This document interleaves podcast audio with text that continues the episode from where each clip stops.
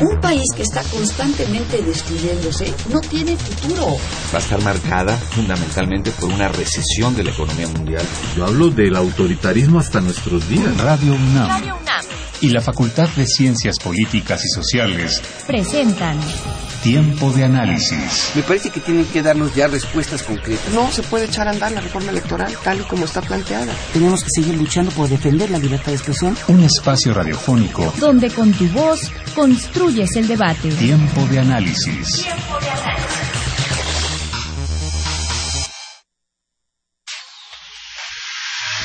Muy buenas noches, soy Jessica Mejía. Y yo Héctor Castañeda, y hoy hablaremos de la definición del Pacto por México.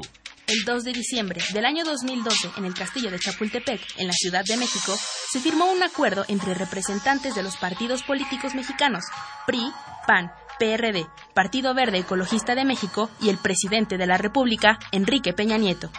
El Pacto por México se sustenta en tres ejes rectores.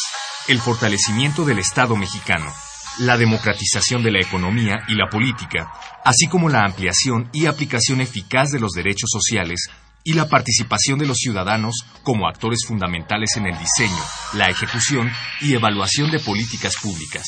De los ejes anteriores se desprenden cinco acuerdos principales conformados por puntos particulares y específicos, que en total suman 95 compromisos a realizarse sobre temas políticos, económicos y sociales. Los ejes temáticos fueron crecimiento económico, empleo y competitividad, sociedad de derechos y libertades, gobernabilidad democrática, seguridad y justicia, y transparencia, rendición de cuentas y combate a la corrupción.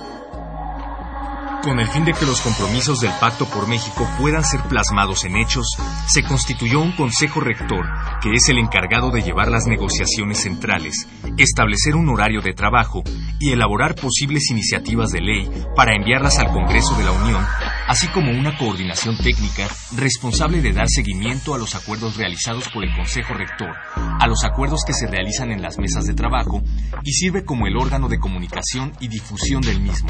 Durante el año 2013, y lo que va del 2014, el trabajo realizado a través del Pacto por México se ha visto plasmado principalmente con la aprobación de la reforma educativa, de telecomunicaciones y financiera, las críticas por parte de la academia, las ONG y la sociedad civil no se han hecho esperar, pues señalan que para la conformación del Pacto por México, así como para los temas bajo los que se trabaja, no fue consultada la población a través de ninguna clase de consenso, ni tampoco instituciones especializadas en los temas de las reformas, tachando de incongruentes, incompletos y ambiguos muchos de los puntos negociados y aprobados en las reformas aprobadas durante este proceso. Quédate con nosotros en tiempo de análisis y analiza junto con nuestros especialistas el Pacto por México. El Pacto por México. Muy buenas noches. Les saluda Carlos Correa.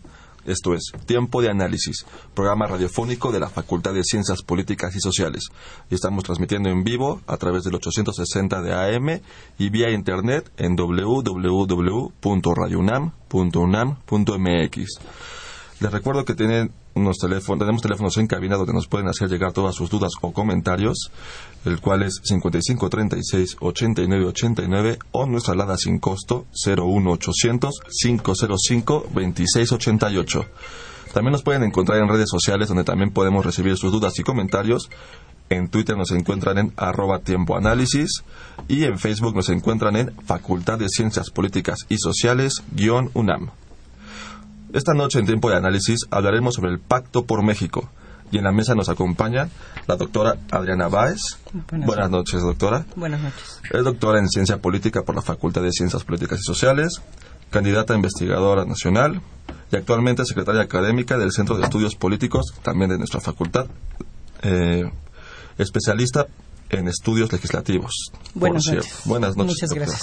También nos acompaña el licenciado César Rangel. Buenas noches. Buenas noches. Es licenciado en Ciencia Política también por la Facultad de Ciencias Políticas y Sociales, asistente de investigación en el Instituto de Investigaciones Sociales. Actualmente participa en un proyecto de investigación apoyado, apoyando, apoyado por la Dirección General de Personal Académico. Y el nombre del proyecto, si no me equivoco, es Pacto por México, Agenda Legislativa y Reformas 2013-2014. Buenas noches. Buenas noches. Gracias. Y nos acompaña también el doctor Héctor Samitis Gamboa. Buenas noches, doctor. Buenas noches, ¿cómo está, Carlos? ¿Qué tal? Muchas gracias, bien, gracias. Él es licenciado en Ciencia Política y Administración Pública por la Facultad de Ciencias Políticas y Sociales, maestría y doctorado también por nuestra facultad, pertenece al Sistema Nacional de Investigadores y sus últimas publicaciones han sido los efectos políticos del voto nulo en las elecciones del 2009 en México y las reformas estructurales, reformas del Estado y democratización en México, que sus artículos los podemos encontrar en la revista de estudios políticos de la Facultad de Ciencias Políticas y Sociales. Muy buenas noches, doctor Héctor. Muchas gracias, muy amable. Este, pues, eh, doctor Samiti, nos podía eh, un poco, como para abrir el tema y abrir un poco la discusión, mencionar eh, qué significa el Pacto por México, cómo, que surgió, cómo, cómo surgió y cuáles fueron un poco nos puede nombrar un poco la agenda que tenía el Pacto por México el año pasado. Bueno, pues lo primero es que eh, este programa tiene como eh, base el, proyecto de investigación que usted ha señalado, que, que, tiene por objeto, y aun cuando a nuestro auditorio pueda parecerle, pues que el Pacto por México ya está lejano y ya no hay, eh, digamos, en este momento una interacción entre los partidos al interior mismo, pero conviene hacer su balance.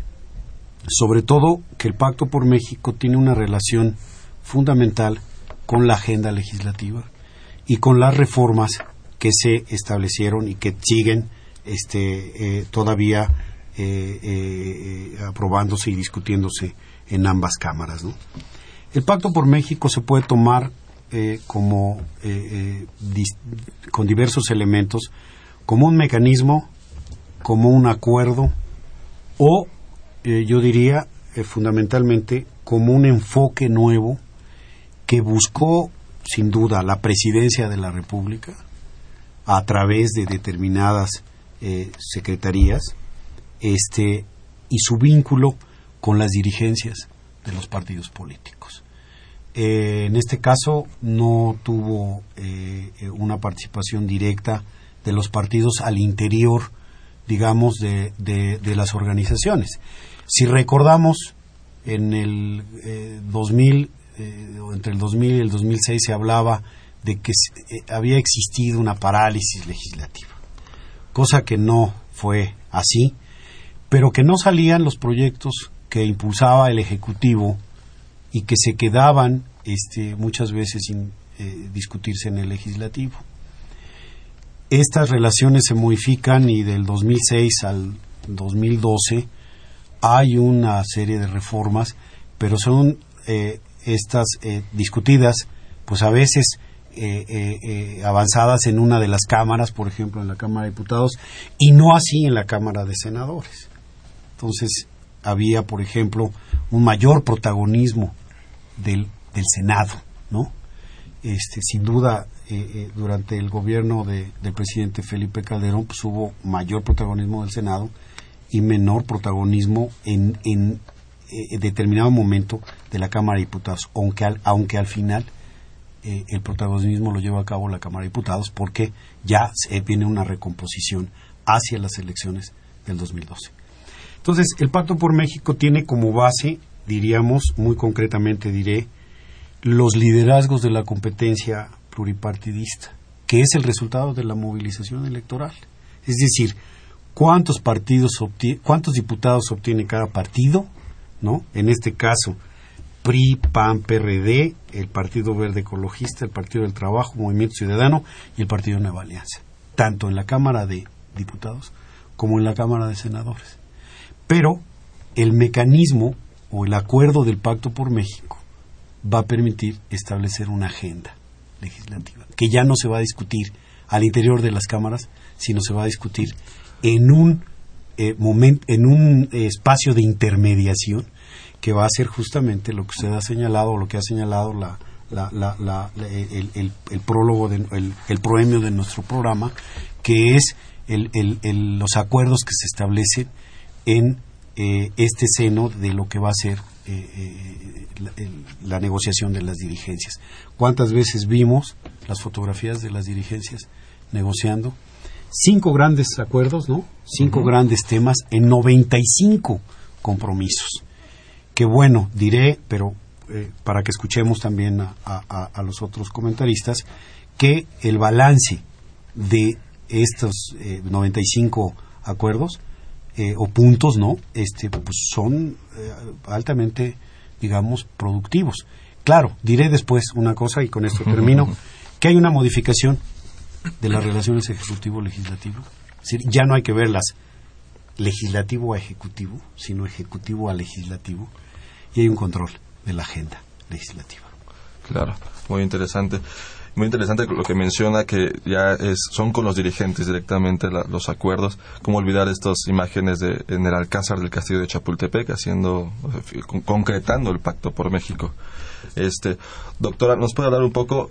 Eh, mencionábamos fuera del aire eh, que el PRD tenía una división, o sea, todos votaban eh, para aprobar y, hacer pasar estos, estos acuerdos, pero el PRD se encontraba dividido, no, no todo no todo era como miel sobre hojuelas, como, como se suele decir dentro de este partido, a diferencia del PRI y el PAN, que sí estaban en su mayoría, si no es que en su totalidad, eh, apoyando los acuerdos. Gracias, Carlos. Sí, eh, si me permites, este, voy a tocar el tema, pero también quisiera abordar un poquito sobre el tema que ya abordó Héctor.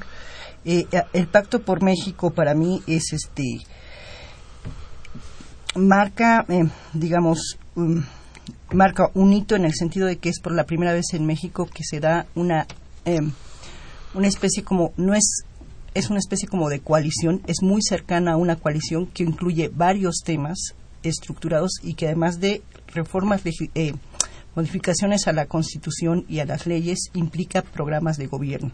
Es algo que eh, en los sistemas parlamentarios eh, suele ser muy común en los eh, no siempre en los gobiernos de coalición, pero sí hay coaliciones legislativas con temas que, tienden hacia un cambio general, que, que, están estructurados en torno a una política nacional. Entonces, eh, en el caso de México tenemos eh, un sistema de gobierno que es de separación de, poderes, que no obliga al, al legislativo a cooperar con el ejecutivo ni viceversa porque son eh, ramas del Estado y contrapesos ajá, independientes ninguna depende de las de las otras pero los integrantes eh, del poder legislativo y el propio presidente han descubierto que desde 1997 ninguna fuerza política puede sola hacer ninguna modificación. Eh, el partido ha habido efectivamente no ha habido parálisis desde a partir de la emergencia de los gobiernos divididos se ha producido eh, incluso eh, los legisladores tienden a presentar más iniciativas como hacer ver más su labor. Pero aunque ha habido reformas importantes, ha habido, eh, sabemos todos que había una serie de iniciativas o de reformas que estaban ahí buscando espacio de negociación y que a veces incluso ni siquiera llegaban al Congreso. Las llamadas reformas estructurales que se vienen mencionando desde el gobierno de Cedillo, la, famosa reforma del Estado, eh, la, la reforma sendaria, bueno, hoy la, la energética, etcétera, y que ahora pasan a través de este pacto. Este efectivamente es un pacto de voluntades que dura lo que dura la voluntad y antes de que empiece la competencia electoral. O sea, se logra el arranque en este año porque es cuando se puede producir.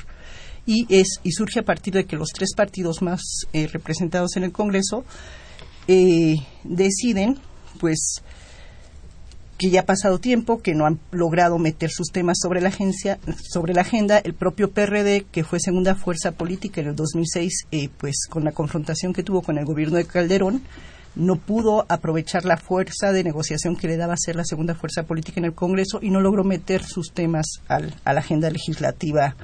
Eh, y bueno, eh, una de las características aparte de este de este acuerdo es que por primera vez el PRD la izquierda entra en las negociaciones digamos en una en alianza en reformas económicas incluso, ¿no? O sea, el pacto abarca todo, abarca lo social, lo económico, lo político, pero por primera vez el PRD le entra a lo político. Esto es algo que no se había dado antes. La alianza era PRI-PAN porque son más cercanos ideológicamente. Así es pero eh, digamos que quien suscribe el acuerdo efectivamente es el dirigente nacional y el dirigente nacional eh, es, este es un partido que sabemos que está como eh, con muchas eh, fracciones internas y desde hace tiempo se nota dividido.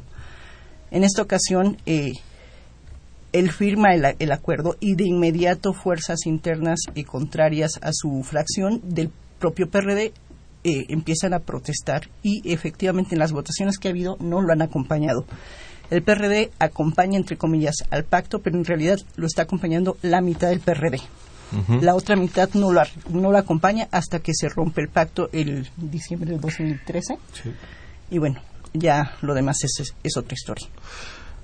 Eh, licenciado Rangel, ¿nos puedes decir qué no es el pacto por México? Sí, este, bueno, justamente siguiendo la línea que ya vienen manejando, parece que tenemos dos extremos. Por un lado, es la parálisis legislativa, ¿no? que se observa principalmente en, o más recientemente en el gobierno de Calderón. Y por el otro lado, lo que tenemos no es una funcionalidad del poder legislativo, sino es un nuevo espacio para hacer funcionar el poder hacer funcional el poder legislativo. Justamente de lo que hablaba el doctor, este espacio de intermediación que se le da el nombre de Pacto por México. Eh, ¿Qué no es el Pacto por México? ¿no? Eh, haciendo la pregunta un poco en sentido contrario. Aquí, para comprenderlo un poco, tener un margen de referencia, me gustaría introducir un concepto que es el de Asamblea Nacional Constituyente en comparación con el Poder Legislativo. ¿no? Uno, que es la Asamblea Nacional, tiene la finalidad, tiene una finalidad temporal para empezar, ¿no? Es un concepto de la Revolución Francesa, lo que busca es crear una nueva constitución y cómo lo hace a partir de generar consensos, entonces los representantes de estas asambleas van a venir de diferentes sectores. Pero una vez concluida la nueva constitución, la asamblea pasa a ceder su, sus atribuciones a el poder legislativo o a lo que se conoce como constituyente permanente, que es lo que justamente es la Cámara de los Representantes, ¿no? Tanto Cámara Alta como Cámara Baja. Entonces, este concepto, lo, hago la introducción a este concepto porque el Pacto por México lo que se plantea justamente son reformas estructurales. ¿Qué diferencia hay entre reformas estructurales y una nueva constitución? Esa podría ser una pregunta para abrir justamente el debate. Este debate lo han llevado en realidad constitucionalistas, eh, en el caso particular del Instituto de Investigaciones Jurídicas de la UNAM y particularmente en las reformas que llegan a ser más importantes, en este caso la reforma energética es una de ellas. Eh, al respecto, quiero citar eh, rápidamente cinco ejemplos teóricos que tratan entre la diferencia, la importancia y la diferencia entre las limitantes que tiene el, constituyente permanente y la Asamblea Nacional. El primero es Carl Schmitt, que lo que plantea es que a través de los procedimientos de reforma que, que, prevé una constitución, no es factible dar una nueva constitución, tampoco trastocar o suprimir una decisión política fundamental.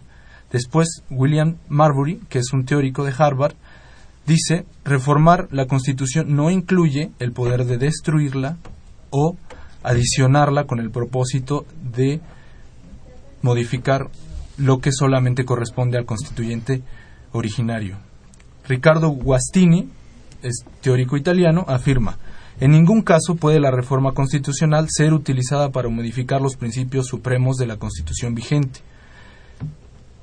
Finalmente, ya quisiera adelantar al caso de México. Los teóricos constitucionalistas mexicanos también han previsto esta situación. Y tenemos aquí a Emilio Rabasa, uno de los eh, teóricos más conocidos del constitucionalismo mexicano. Y cito, el poder transformador no puede destruir la constitución y a esto le, le llama un golpe de Estado constitucional. Es decir, el debate está en que el poder legislativo no tiene más atribuciones que modificar para adecuar a los tiempos y a las necesidades específicas el proyecto original, en este caso la Constitución de 1917. Entonces, la pregunta que dejo abierto es, ¿un sistema constitucional puede destruirse desde su propia constitución y legalidad? Eso lo dejo abierto. Y finalmente concluyo.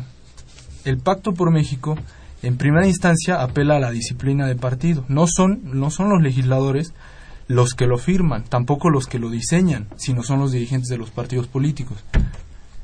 El Pacto por México creo, y es una opinión que voy a introducir al debate, es una muestra visible de que hay un fracaso en el sistema de representatividad mexicano, porque suprime los procedimientos del Poder Legislativo y en automático presenta una serie de reformas que aprueba donde lo más importante no se toma en cuenta ya no digamos a la sociedad civil, instituciones público-privadas, sino a los mismos representantes, ¿no? A los mismos diputados y senadores no se les toma en cuenta en el diseño.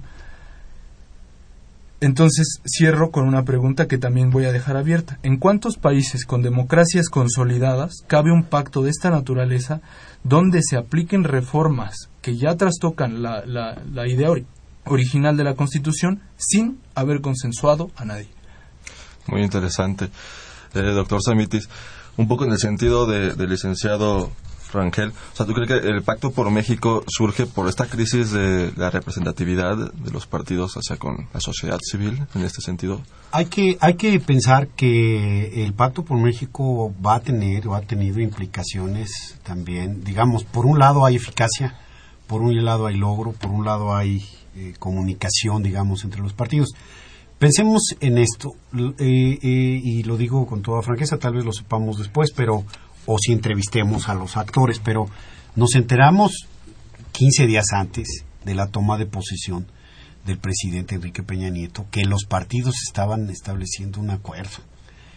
Pero siempre sucedía lo mismo. Antes de, de, instalarse las cámaras y de iniciar el, el periodo legislativo correspondiente, posterior inmediatamente después a la toma de posesión del presidente, ¿no? Este, había siempre la búsqueda de acuerdos. Claro, en el 2006 no los hubo.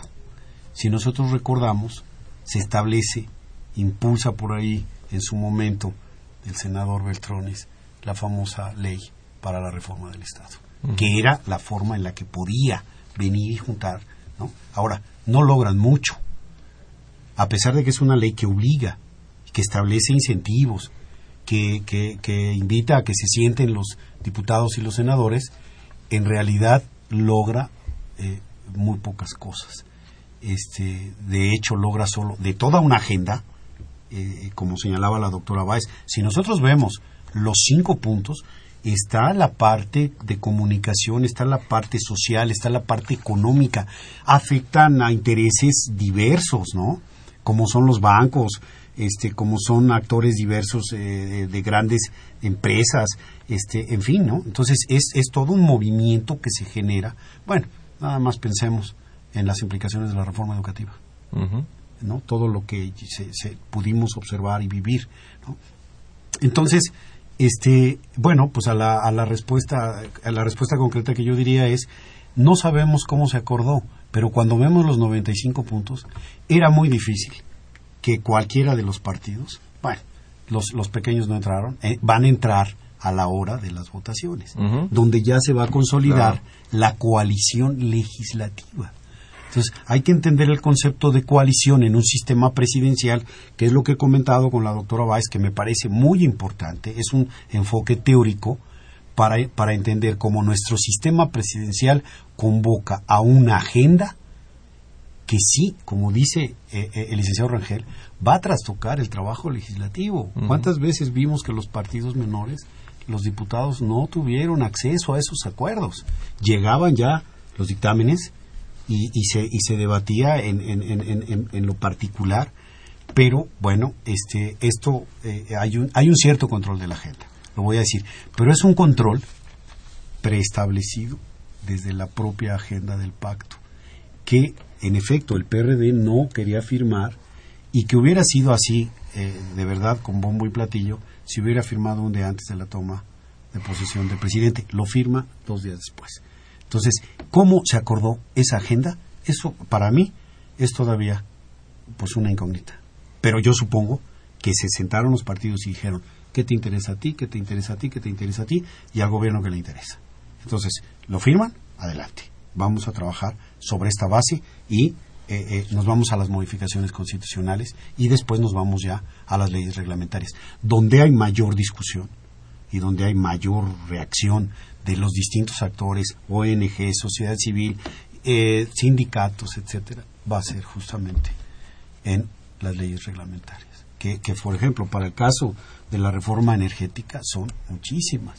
La reforma energética, pues, ¿cuántas leyes reglamentarias tocará? Yo supongo que... Son 16 leyes. 16 leyes. las que toca y expide 5, si no me equivoco. Bueno, ese sería, digamos, un comentario.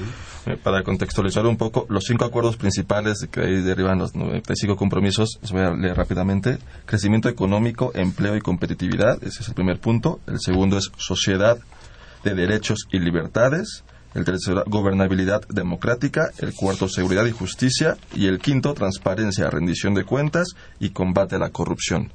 Eso es como el, los ejes, los cinco puntos rectores de, que fueron del Pacto por México. Eh, doctora, en este mismo sentido de, este, de la discusión, eh, ¿cree que era necesario esta coalición para poder eh, hacer estas reformas estructurales? ¿Era necesariamente Yo creo que, era algo inevitable? Yo creo que este ese es ese es un e, es un aspecto pendiente que estaba eh, desde la el proceso de democratización en México. De hecho, se hablaba desde hace tiempo de la necesidad de reformas de segunda generación que vieran de qué manera facilitar la toma de decisiones en un sistema político que se ha descentralizado en todos los sentidos. Es decir, se, se activó la separación de poderes, se activó el federalismo hay una multiplicidad, una pluralidad de partidos representados en el Congreso y bueno, hay muy mucha representación, pero ¿cómo nos ponemos de acuerdo? Eh, me parece que que México va a seguir avanzando. Hoy eh, la reforma política incluye la posibilidad de que ya los, los presidentes puedan definir si configuran un gobierno de coalición o prefieren seguir gobernando en minoría y la, la, la, diferencia será si, eh, si quieren avanzar con el apoyo de otros partidos en todo un programa de gobierno o si quieren seguir eh, negociando tema por tema como es ha sido hasta el momento, bueno, hasta antes del Pacto por México, en el caso eh, por, por México, en el caso de México y cómo se negocia así en Estados Unidos, por ejemplo, ¿no? Este esquema que estamos tomando es más parecido a la forma que venían trabajando los sistemas parlamentarios. Incluso hay un debate que tiene eh, casi un poco más de una década, en el que se decía que los sistemas presidenciales, este tipo de coaliciones eran imposibles. Y de hecho, eh, hay una serie de, desventajas institucionales que efectivamente las dificultan y que lo vemos ya en el caso de México. El pacto se establece eh, en el eh, iniciando el gobierno del presidente Peña Nieto y tiene objetivos hasta el 2018, pero se rompe al año. ¿No? Entonces ya lo que venga después puede ser ganancia o no, pero ya eh, el acuerdo ya hasta ahí llegó. ¿Y, ¿Y qué pasa? Ya lo que venga después va a ser más difícil porque entramos a la etapa de competencia. Los partidos tienen que competir para el siguiente eh, eh, periodo electoral y ya no hay, no hay ningún mecanismo que los obligue a cooperar. Eh, yo quiero tocar un punto que me preocupa desde que empezó la, la, discusión y que es concurrente, este aspecto de el, divorcio entre el poder legislativo y los líderes nacionales de los partidos.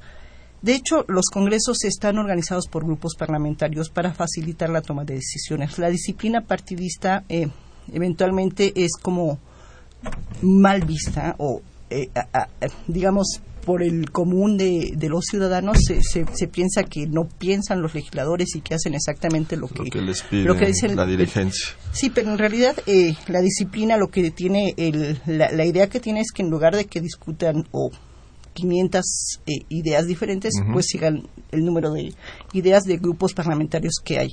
Entonces, en, en, principio no es mala la disciplina porque en lugar de que negocien 500, negocian 5 y negocian las dirigencias. En los sistemas parlamentarios, normalmente el líder de la, del grupo parlamentario es también el líder nacional del partido. Y el ejecutivo o el jefe de gobierno negocia con los líderes nacionales del partido. Los partidos son muy disciplinados y él se evita costos de estar negociando con los legisladores en lo individual porque son partidos disciplinados. En este caso intentaron un esquema similar. Negocian los líderes.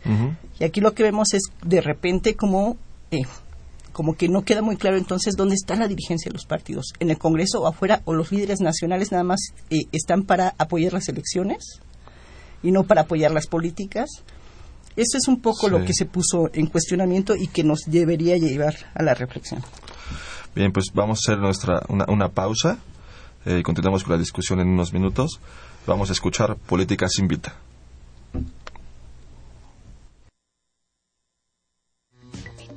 actividades académicas y culturales de nuestra facultad.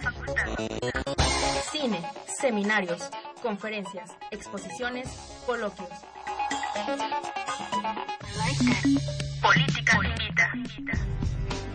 Muy buenas noches. Como cada miércoles, te saluda Jessica Mejía y esta semana Tiempo de Análisis y la Facultad de Ciencias Políticas y Sociales te invitan a si eres estudiante de licenciatura, de posgrado, profesor o investigador de cualquier institución de educación superior nacional, no dejes de participar en la primera edición del Premio de Investigación en Ciencias Políticas y Sociales que organiza la Universidad Nacional Autónoma de México, la Facultad de Ciencias Políticas y Sociales, su revista mexicana de Ciencias Políticas y Sociales y la Feria Internacional del Libro del Palacio de Minería en colaboración con el Gobierno del Estado de Puebla para concursar, presenta un artículo con la temática Puebla y sus cuestiones sociales a comienzos del siglo XXI, los desafíos de una región en transformación.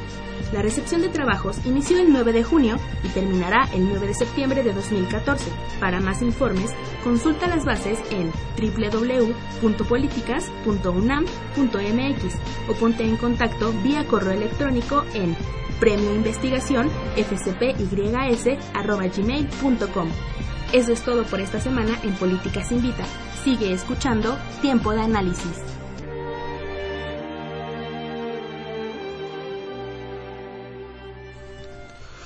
Estamos de vuelta en Tiempo de Análisis. Les recuerdo nuestros teléfonos en cabina que son el 55 36 89 89 y nuestra alada sin costo 01 800 505 26 88. También nos pueden hacer llegar sus dudas y comentarios por Twitter en arroba tiempo análisis o Facebook Facultad de Ciencias Políticas y Sociales UNAM. Pues continuamos con el tema del Pacto por México, pero no sin antes eh, leer una llamada que tenemos del público. Nos llamó Agustín Mondragón del Centro Histórico y él nos comenta. El Pacto por México no es una inspiración del traidor Enrique Peña Nieto, y menos de su partido, sino que le fue impuesto por, las empresas y las transnacionales que se están cobrando con creces el haberle hecho presidente usando tarjetas de la empresa Soriana y otras. Hoy la recompensa es que eh, su arribo está destrozando la economía nacional, la soberanía de la República y la supuesta democracia del país para darle entrada a una dictadura de la ultraderecha priista y panista, e incluso hasta del PRD. El crimen organizado del gobierno no está formado por políticos, sino por la mafia educada en las universidades norteamericanas. Muchas gracias por tu llamada, Agustín Mondragón. Bien, este, antes de comentar la llamada, quisiéramos comentar, eh, continuar un poquito con el tema que llevábamos, la dinámica de, eh, este, antes del corte. Eh, doctor Semitis, ¿nos puede mencionar un poco las dificultades por las que pasó el Pacto por México? Eh, ah, sí, como no, hay que entender lo que decía un poco, digamos, para ampliar la idea que, que establecía la doctora Báez, que me parece muy, muy interesante. El Pacto por México tuvo algunos problemas, eh, si recordamos particularmente, bueno, tuvo muchos, pero este, e, en esta dinámica de que hay acuerdo mientras no haya competencia. Entonces, cuando vinieron las elecciones, que fueron menores, ¿no? Baja California y otras elecciones en otros estados, digo, bueno, no menores, lo que quiero decir es ya no existía como antes, porque también las reformas han llevado a compactar, digamos, las elecciones. Este, entonces era un primer año en el que no había, vamos, un gran número de elecciones. Sí hubo cinco o seis estados en donde hubo eh, eh, eh, lucha política por la disputa de congresos locales, presidencias municipales y una gobernatura. Bueno, antes de esa competencia, los partidos se levantaron, y particularmente PAN y PRD, y tuvieron que firmar un adendum, tuvieron que firmar un añadido. Ese, ese, ese documento de cinco o seis cuartillas que, seguramente poca gente conoce, es, es muy importante para, la, para entender el proceso político de nuestro país. Porque los propios partidos tenían que autorregularse y parecía que llamaban a las fuerzas, bueno, llamaron a ONGs, a observadores, este, decir, llamaba, apelaban a otros actores para decir, señores, obsérvenos, autorregúlenos, este, porque eh, debemos de cuidar el voto y debemos de cuidar sobre todo que no, que no se usen los programas sociales para con fines electorales. Que como dice nuestro radio escucha, y tiene razón, la democracia en México no es una democracia consolidada y nos va a llevar tiempo y nos va a costar trabajo que se deje de promover y coaccionar el voto con apoyos y a veces con compra. ¿no? Entonces, este, digo eso en ese sentido, él, él, tiene razón. Bueno, hay una reforma política que vino a enderezar algunas cosas. Eh, eh, en realidad es, es, es, un conocimiento especializado de todas las reformas. Ese, ese adendum yo lo quiero simplemente señalar porque me, me pareció muy importante lo que decía Adriana Báez en el momento en el que hay competencia, el pacto este, deja de funcionar con fluidez. ¿Por qué? Porque la lucha política pues, es la, disputa, ¿no? De hecho, una de las implicaciones que veremos en los partidos y, y, en, la, y en el advenimiento de nuevos partidos, ¿no? Que acaban de ser este, también este, eh, eh, eh, aceptados ya en su registro formal, como va a haber recriminaciones, ya las hay, de la participación del de, los partidos en el Pacto por México. Y si vemos el comportamiento de estos, cuando hablamos de coaliciones legislativas, es muy interesante. El PAN no participó en algunos casos. Si no hubiera existido el PRD, la lucha hubiera sido PAN-PRI. Y entonces la negociación hubiera sido mucho más fuerte y, y, hubiesen, y se hubiesen establecido ahí en donde hay, sí, muchas coincidencias, pero también tienen muchas diferencias. Por ejemplo, la reforma hacendaria, que ha sido muy criticada y donde participaba el PRD y el y el y el PAN este cerraba un poco las filas este eh, el, costo era eh, para el PRI mayor tuvo que ceder en algunos otros intereses ¿no? entonces eh, me, parece importante señalar que hubo una firma de un documento complementario que los propios partidos tuvieron que establecer para acordar el, la fluidez y el, y el que hubiese una conducción. Para hacer avanzar realmente. Para hacer avanzar los acuerdos en el momento de la lucha electoral. Claro. Eh, doctora Báez, ¿nos puede comentar un poco sobre eh, estas pláticas que estuvo con los dirigentes de los partidos? Bueno, entrevistas, ¿no? Entrevistas. bueno, déjame comentarte que por invitación del doctor Samitis voy a, estoy participando en su proyecto y bueno, eh, para elaborar el, el, ensayo o el artículo que tengo pensado, me di a la tarea de, de entrevistar a los líderes nacionales de los tres partidos, dos en persona y uno me contestó por por vía electrónica y bueno es un poquito eh, esto de eh, cómo cómo se negocia el pacto por México. No no no no dicen con claridad cómo se negocia. Bueno de repente eh, eh, te quieren decir como que simplemente se negoció o no pero bueno al parecer una vez pasadas las elecciones y cayendo en, en, cuenta de que el partido el PRI el partido gobernante a nivel federal ganador de las elecciones no cuenta con la mayoría suficiente de de escaños en ninguna de las dos cámaras para aprobar una ley secundaria por sí mismo, ni tampoco con el apoyo del Partido Verde Ecologista. Bueno, eh, no sé eh, cuál parte habrá iniciado, pero empiezan a discutir, a, comentar sobre la agenda y seguramente sobre un tema de la agenda cuando los opositores eh, deciden ahora ser una oposición responsable. Entonces, eh, básicamente lo que se observa es que parte de la dirigencia del, del PRD, que continúa hoy en día, se quiere asumir por primera vez como una eh, izquierda moderna o hacerse parecer como una izquierda moderna, que no nada más obstruye, sino que también colabora y que también logra colocar temas en la agenda. De hecho, eh, en la práctica que llegué a tener con el, con el líder del, del PRD, el Jesús Zambrano, el, el él me comenta que no, que no quieren que les vuelva a suceder lo que les pasó en, el 2006, donde dice tuvimos un capital legislativo fuerte y se nos fue en la confrontación y no, colocamos nada. Entonces, cuando observamos los puntos del Pacto por México, efectivamente este, están temas económicos, temas eh, eh, sociales, temas políticos, y sí se observa eh, en esta agenda y en lo que después se va negociando en la mesa del pacto, eh, que los tres partidos logran meter parte de sus agendas legislativas al Pacto por México. no me, no me queda claro eh, quién decidió qué punto iba primero en la agenda. Parece que eh, deciden arrancar con el tema educativo, eh, con la idea de que la educación es lo primero para desarrollar el, desatar el desarrollo de México. Pero bueno, lo que sí se observa es, por ejemplo, en la reforma sendaria, si logra el PRD eh, meter eh, este asunto de grabar a las personas con mayores recursos, se, evita que los alimentos y las medicinas lleven el IVA. Eh, este, sabemos que en la reforma en la reforma política que ya no ya se da después de que se ha roto el pacto, pero que ya estaba, eh, digamos, en buena parte negociada.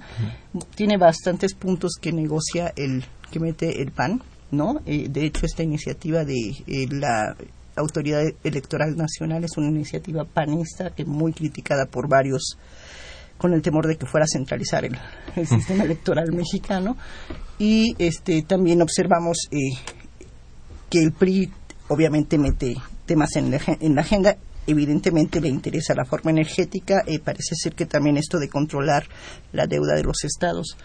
No lo sé. Entonces, es una agenda efectivamente en la que los partidos negocian y logran meter cada uno de los partidos sus temas.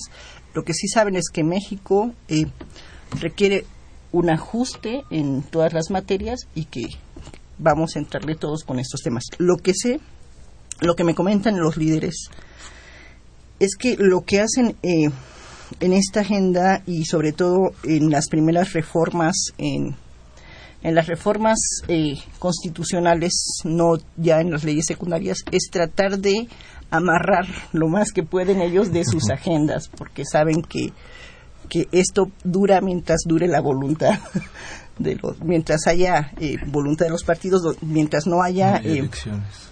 Sí, y bueno, por ejemplo, en el caso cuando se rompe es porque ya entra la reforma energética eh, eh, eh, y, bueno, aquí hay una clara división con los principios de la izquierda que quiere busca conservar el petróleo, la energía como, como parte de, del Estado mexicano ya se observan visos privatizadores, ¿no? Entonces... Yo, aquí, perdón, interrumpiría para decir, ahí está parte del control de la agenda. Es decir, ¿qué metemos primero? ¿Qué después? ¿Qué acordamos? ¿Cómo vamos? Yo creo que no había un guion, pero el gobierno tenía su estrategia. Sí, tenía claro que era, lo último que quería pasar. Y entonces, cuando, nada más eh, enfatizo, cuando aparece la reforma energética, sí, y se dan cuenta que es, como se suele decir coloquialmente, la joya de la corona, por, por, lo, que implica, por lo que implica, ¿no? Sí. Entonces, es, es justamente el funcionamiento del pacto como control de agenda.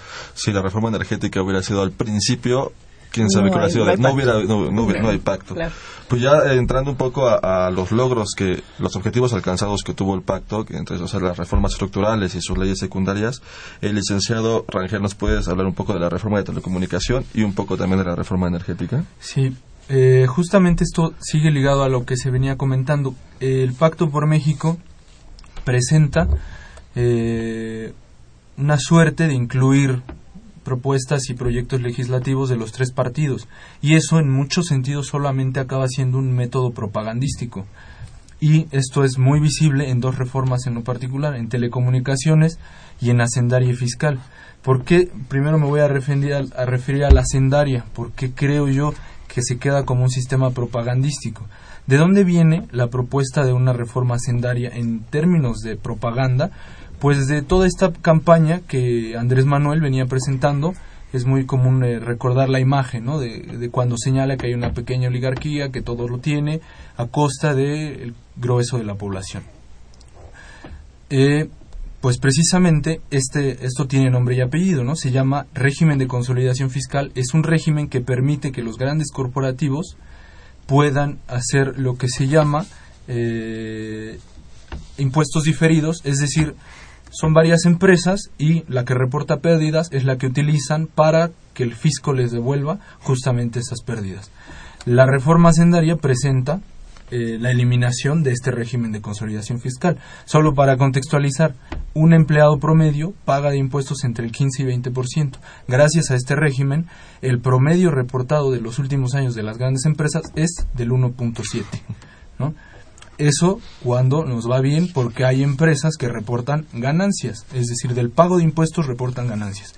Bueno, pues ¿qué hace la reforma sendaria? Presenta esto como uno de los puntos para combatir la desigualdad, etcétera, y lo único que hace es cambiarle el nombre, porque simultáneamente crea el régimen opcional de grupos de sociedades, ¿no?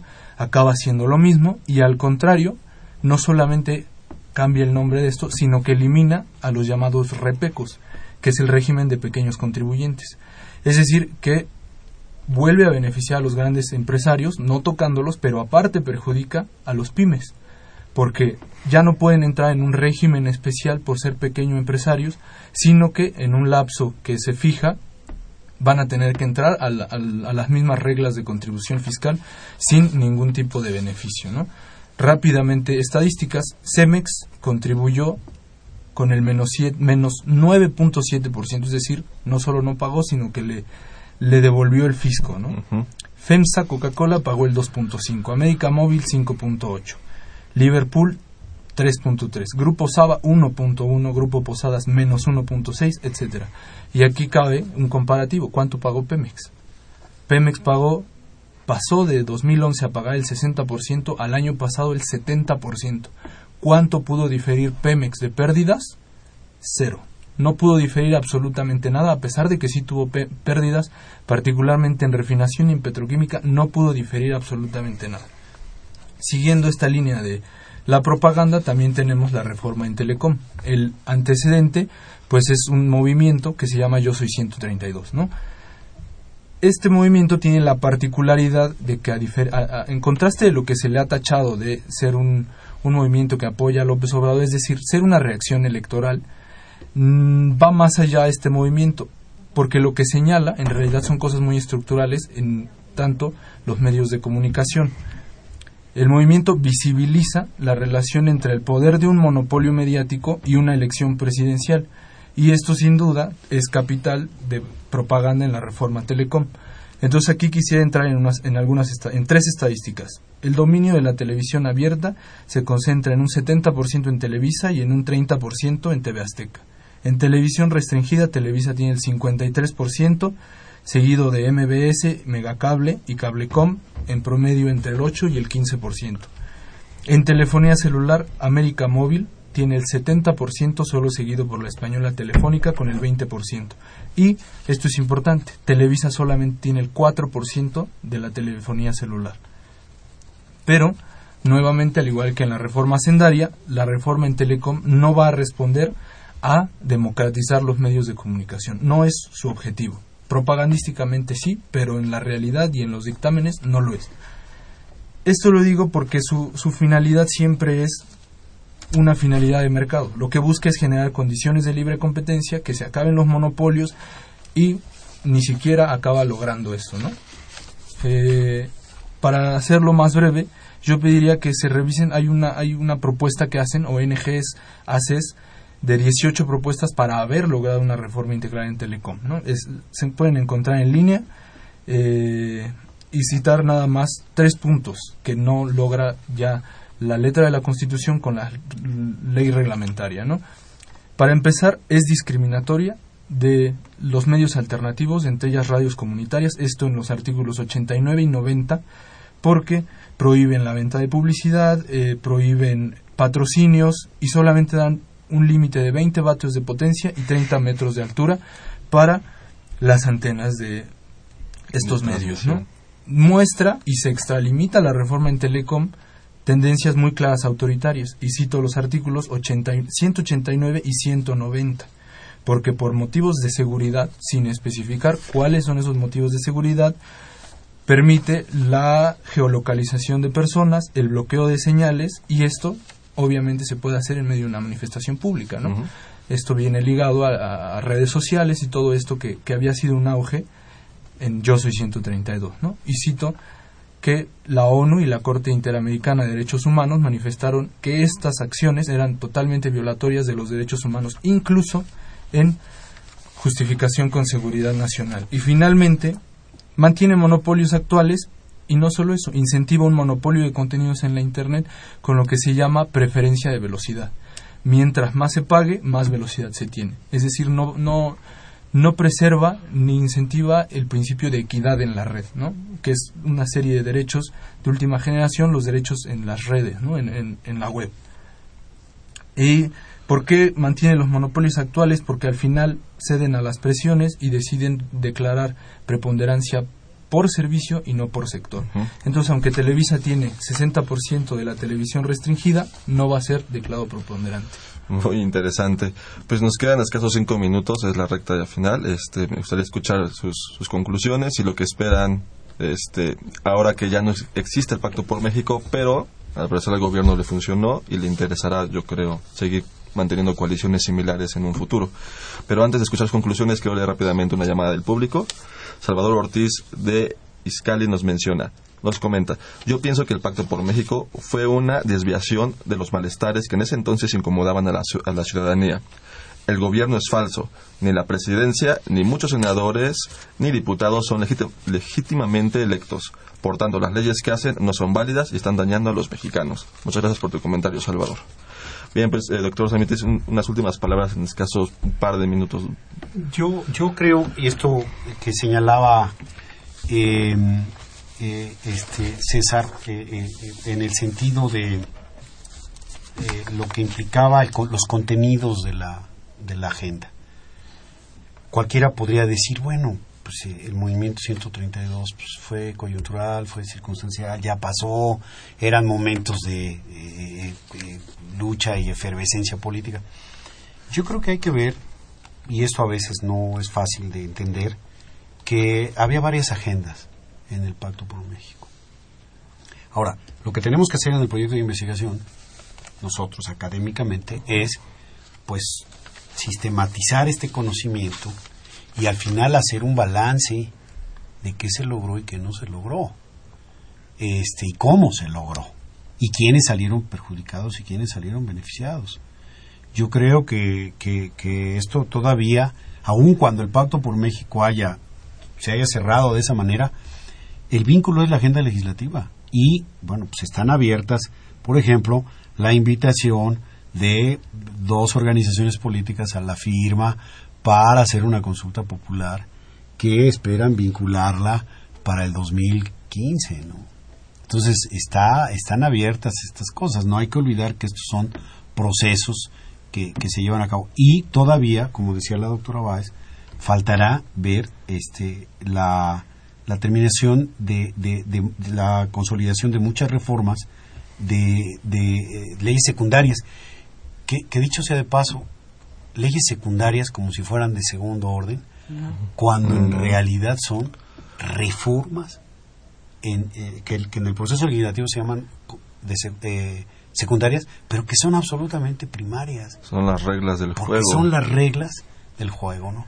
Yo cerraría esta parte solamente señalando que ojalá el balance sea benéfico para la sociedad y no, y no solo para, digamos, los grandes grupos y poderes fácticos.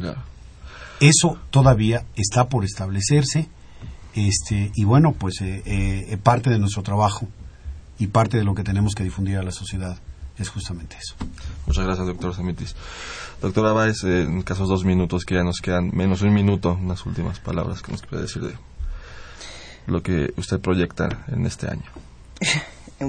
bueno, pues eh, efectivamente va viene toda la cola del Pacto por México, o sea, ya están las reformas constitucionales y vienen todas las reformas, eh, las leyes secundarias, efectivamente. Eh, al hablar de reformas estructurales están afectando los diversos intereses. De hecho, se proponía el pacto ponerle un tope a los poderes fácticos y los poderes fácticos son poderes fácticos.